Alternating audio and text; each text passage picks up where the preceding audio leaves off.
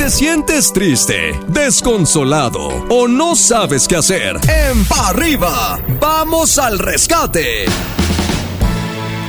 Llega el momento de ir al rescate de los amigos de Radio Escuchas, esos que nos mandan sus casos y nos dejan compartir su historia para que nosotros demos una opinión.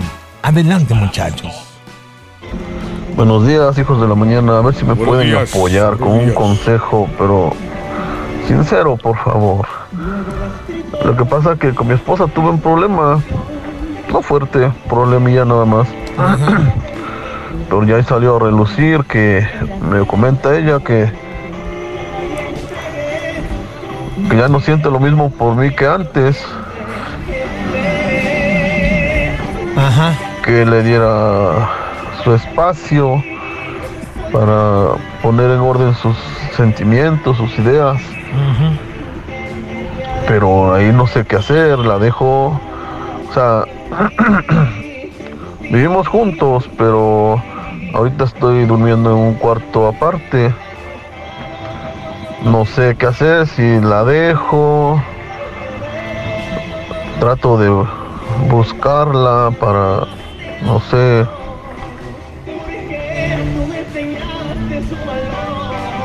poderla, no sé, como volver a conquistar. Ponle 1.5 Maniwis rápido. Mira, ya terminó mi amigo, mi querido Maniwis. Al parecer ya. Lo primero es analizar tu comportamiento. La gente puede tener la opinión de lo que tú haces, pero hay algo que se llama conciencia. Esa la tenemos todos los seres humanos y dicen que no hay un mejor somnífero que una conciencia tranquila. Cuando tú duermes como un bebé es porque tu conciencia está tranquila, hiciste las cosas adecuadamente. Y yo te pregunto a ti, ¿fallaste en algo? ¿Tuviste una aventura amorosa? ¿Faltaste a tus responsabilidades como esposo? Analízate.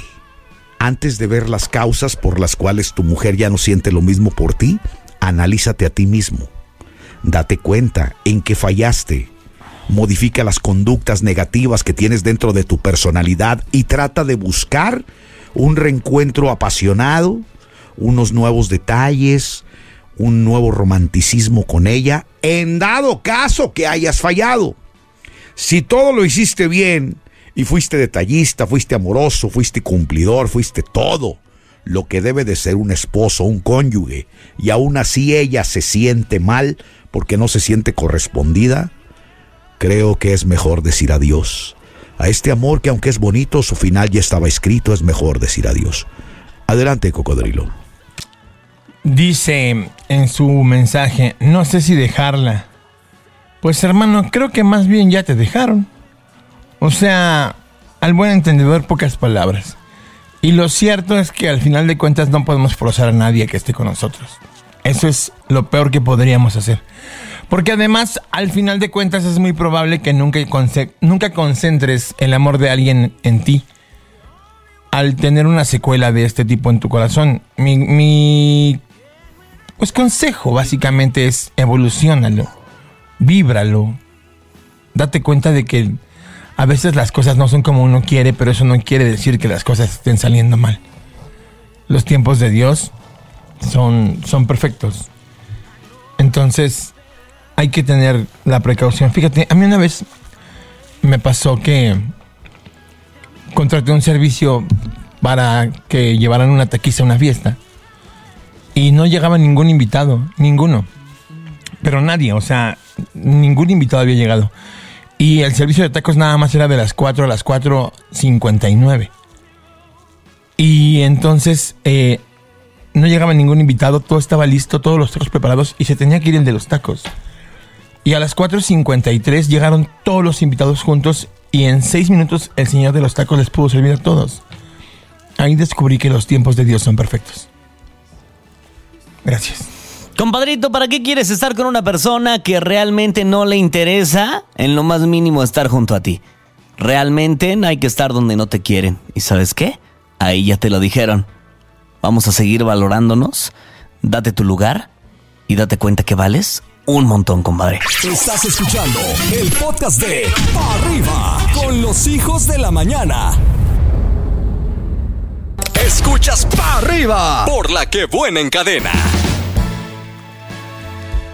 Continuamos con la segunda parte del rescate. Venga, Luis. Buenos días, hijos de la mañana. Pues miren, la verdad es que quiero que me den un consejo porque mi pareja perdió a su papá en diciembre, hace un mes exactamente. Pero a raíz de eso se ha distanciado mucho conmigo. Como que por todo discutimos. No sé si sea por la depresión que está teniendo, por la que está pasando.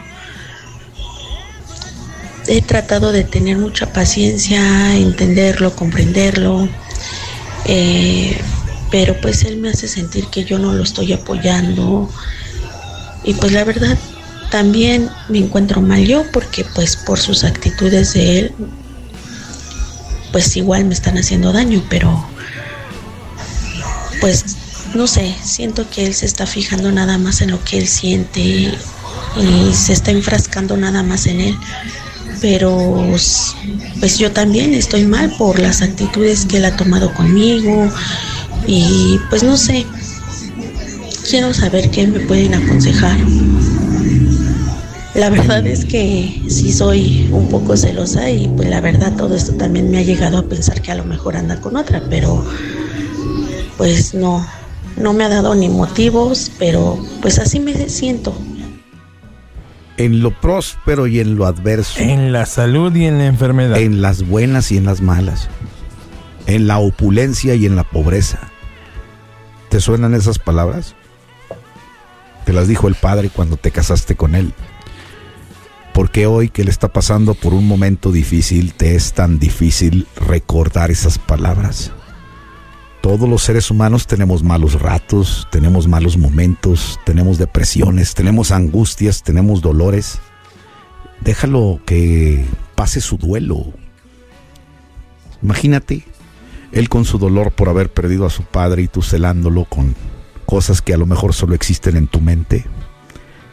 De corazón te lo digo, y con esto termino.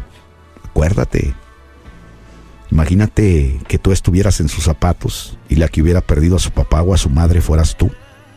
Y tu marido de celoso.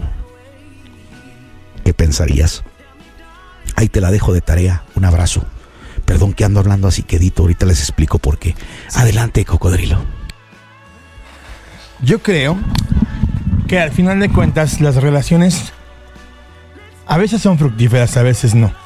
El crear expectativas de estas mismas no siempre es tan conveniente.